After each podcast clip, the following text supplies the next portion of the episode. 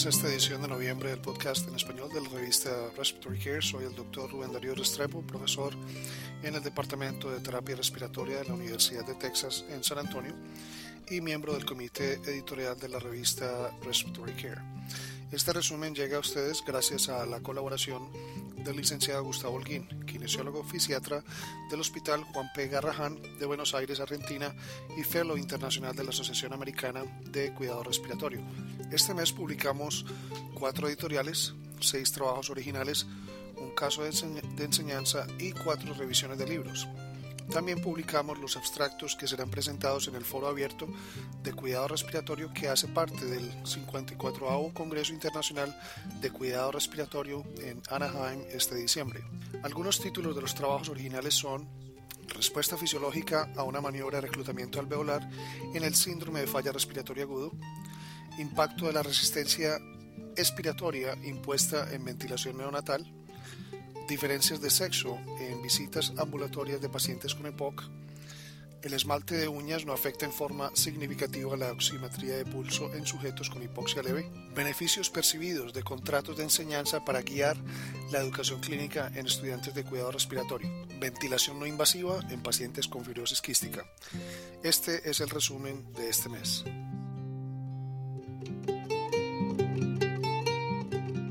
Un estudio de la respuesta fisiológica a una maniobra de reclutamiento pulmonar en, daño pulmonar agudo y en el síndrome de dificultad respiratoria agudo es presentado por MED y colaboradores de la Universidad de Macaster y de la Universidad de Toronto. El objetivo de este estudio fue determinar la magnitud, duración y consistencia de los efectos de las maniobras de reclutamiento pulmonar en la oxigenación, mecánica pulmonar y la comodidad de los pacientes con daño pulmonar agudo y el síndrome de dificultad respiratoria agudo.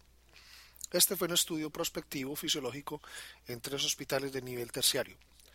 Los autores reclutaron 28 pacientes con síndrome de dificultad respiratoria agudo o daño pulmonar agudo con eh, PAFI de menor de 250 milímetros de mercurio, mientras recibían un FiO2 mayor o igual a 50%. Las maniobras de reclutamiento se hicieron dos veces al día por tres días. La primera maniobra de reclutamiento fue con 35 centímetros de agua por 20 segundos. Si la respuesta era equívoca, otra maniobra de reclutamiento se aplicaba inmediatamente a 40 centímetros de agua y luego a 45 centímetros, o por periodos más largos, 30 segundos, 40 segundos, en una forma aleatoria. Cada paciente tuvo hasta 6 eh, sets de tres maniobras de reclutamiento distintas. 27 pacientes cumplieron con los criterios de DCRA al iniciar y uno tenía daño pulmonar agudo. No hubo un efecto neto en oxigenación o mecánica, pulmonar luego de las maniobras. El mayor aumento en el PO2 fue de 71 a 81 milímetros de mercurio y la disminución más grande fue de 5 milímetros de mercurio después de la primera maniobra de reclutamiento. El aumentar la presión de inflación o sudoración no tuvieron un efecto significativo. Durante las 122 maniobras de reclutamiento, cinco pacientes desarrollaron problemas de sincronía con el ventilador tres parecieron incómodos, dos experimentaron una hipotensión transitoria y cuatro desarrollaron barotrauma que requirió intervención. Los autores concluyen que sus resultados no apoyan la adición de maniobras de reclutamiento al manejo convencional tanto del SRA como del ALI o daño pulmonar agudo.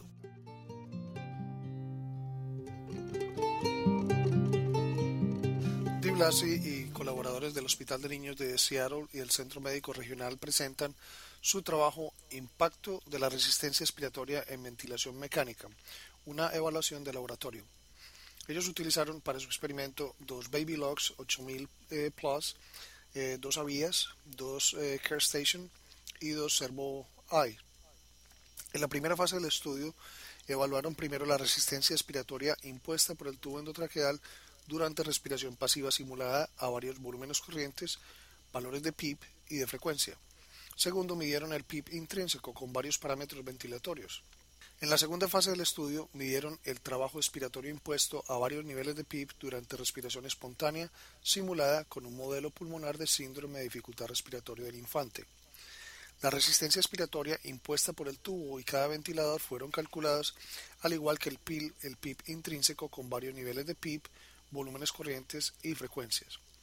La contribución del ventilador a la resistencia expiratoria fue mayor que la explicada por el tubo endotraqueal en casi todos los ventiladores incluidos y hubo diferencias significativas en la resistencia expiratoria impuesta por el ventilador entre los ventiladores a varios niveles de PIB, volúmenes corrientes y frecuencias. El Baby Log 8000 Plus consistentemente tuvo los niveles más bajos de resistencia expiratoria impuestas por el ventilador en la mayoría de las condiciones de prueba. No hubo PIB intrínseco mayor de un centímetro de agua en ninguna de las condiciones de prueba con ninguno de los ventiladores. Tampoco hubo una diferencia significativa en el trabajo expiratorio entre los ventiladores en condiciones simuladas de respiración espontánea.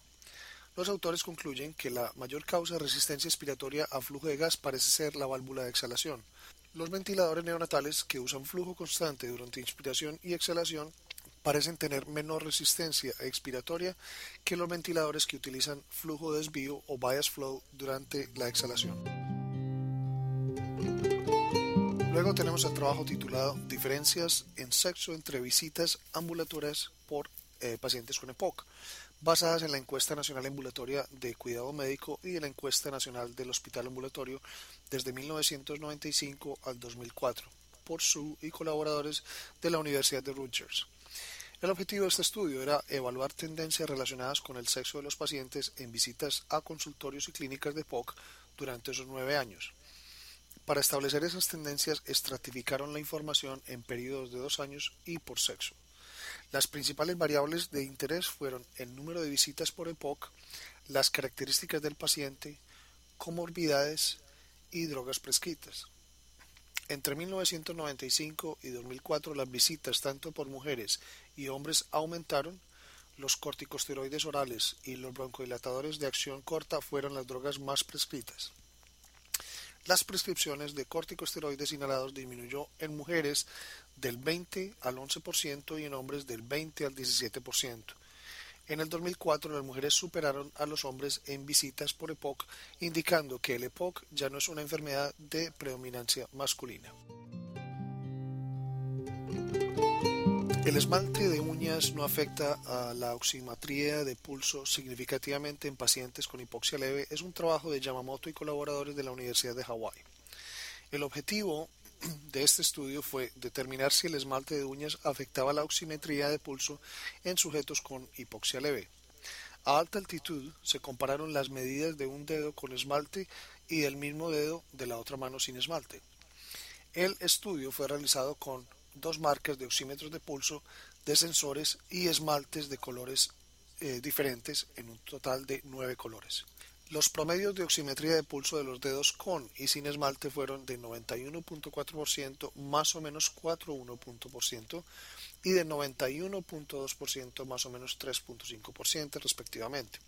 Los autores concluyeron que con los oxímetros y sensores utilizados el esmalte de uñas no tuvo un efecto significativo en la medición de saturación de oxígeno en sujetos sanos con hipoxia leve. Kathy Jones Boxray de la Universidad de Arkansas presenta el trabajo Beneficios percibidos del uso de contratos de aprendizaje para guiar la educación clínica en estudiantes de terapia respiratoria. El autor utilizó un enfoque de acción de investigación para implementar el contrato de aprendizaje en un curso clínico. Los contratos de aprendizaje clínicos fueron diseñados para proveer los estudiantes de oportunidades de enfoque en diferentes áreas identificadas como insatisfactorias. El contrato especificaba cómo el aprendiz adquiriría el conocimiento y actitudes relevantes a la experiencia de aprendizaje escogida. El contrato fue utilizado como una herramienta de aprendizaje y como evidencia del desarrollo del el área clínica. 24 estudiantes de último año del programa de terapia respiratoria de la Facultad de Ciencias de la Salud de la Universidad de Arkansas fueron eh, preparados y utilizaron un contrato de aprendizaje durante su práctica clínica número 4. Después de que completaron la práctica clínica y recibieron sus calificaciones, los estudiantes fueron encuestados acerca de su experiencia con el contrato de aprendizaje. Las encuestas fueron administradas en forma anónima. 21 estudiantes, el 88%, retornaron la encuesta. Los que respondieron fueron bastante optimistas en cuanto al contrato de aprendizaje estuvieron de acuerdo en que pudieron utilizar el contrato con confianza y que hay un aumento de la autonomía y motivación, del estudiante con el contrato de aprendizaje. El autor concluye que el contrato de aprendizaje favorece el conocimiento y habilidades del estudiante y que puede ser incorporado en la educación clínica de los estudiantes de terapia respiratoria. Luego tenemos el trabajo titulado Práctica de utilización de ventilación no invasiva para fibrosis quística, una encuesta nacional en Francia de Fora y colaboradores representando el grupo de insuficiencia respiratoria crónica de la Federación Nacional Francesa de Fibrosis Quística. El objetivo de este estudio fue evaluar el uso de ventilación no invasiva para fibrosis quística en Francia.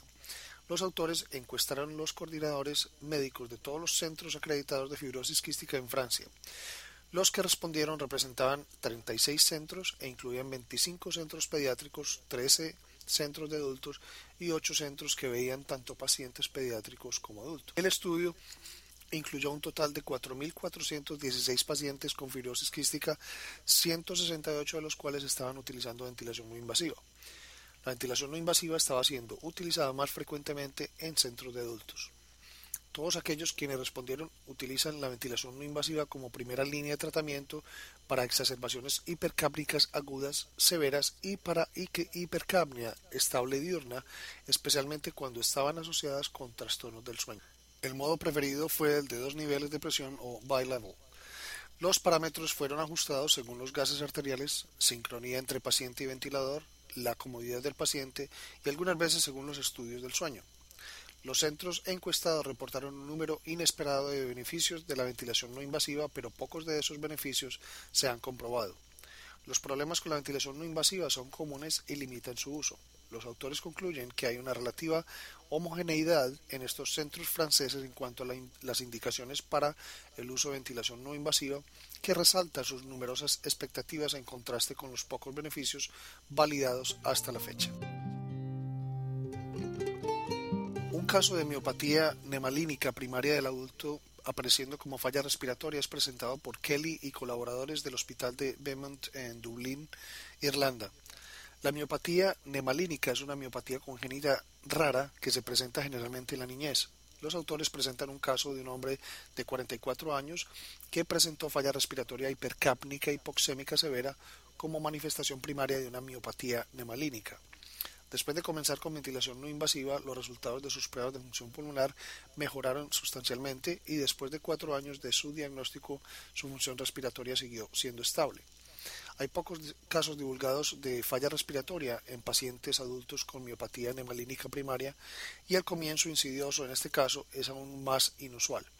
Este caso destaca las variedades eh, características actuales de la miopatía nemalínica del adulto y que la ventilación no invasiva mejora la función respiratoria. Finalmente, un resumen de los comentarios del Dr. Dean Hess, editor en jefe del journal. La estrategia de apertura pulmonar utiliza maniobras de reclutamiento alveolar y altos niveles de PIB. El intento de tal estrategia es disminuir la cantidad de lesión pulmonar como resultado de la apertura y del cierre alveolar repetido. El uso de esta propuesta, sin embargo, es polémica por varias razones. Primero, tiene el potencial de exponer a los alvéolos ya abiertos a presiones más altas, pudiendo perjudicar más los pulmones.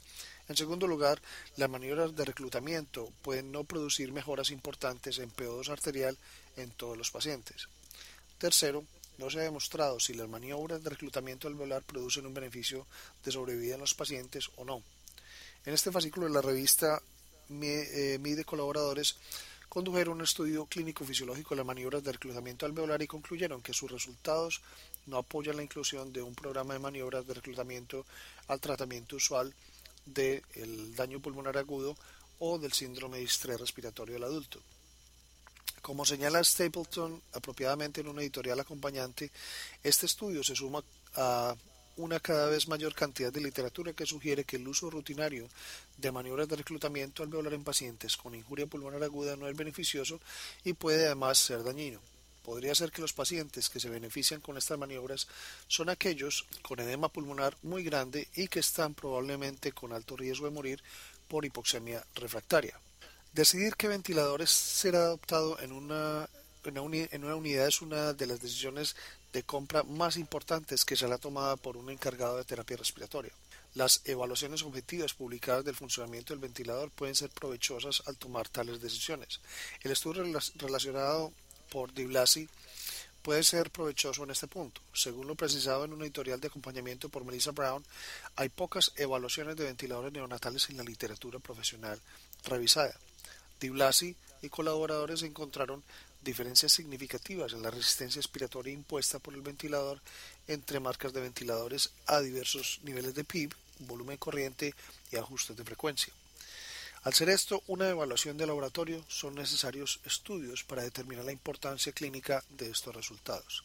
Los lectores de la revista Respiratory Care son los que comúnmente proporcionan cuidados a los pacientes con EPOC. Por lo tanto, es interesante aprender sobre las diferencias de sexo en las visitas ambulatorias de EPOC, según lo divulgado por Su y otros.